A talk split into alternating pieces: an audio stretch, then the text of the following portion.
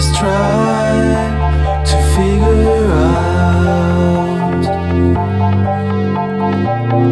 what is right, what is wrong.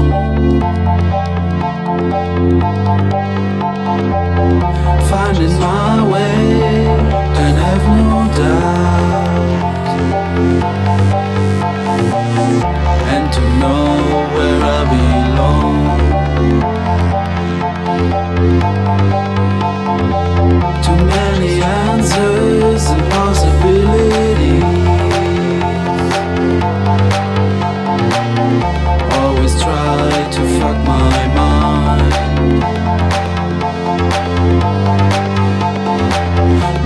just brings me down to my knees.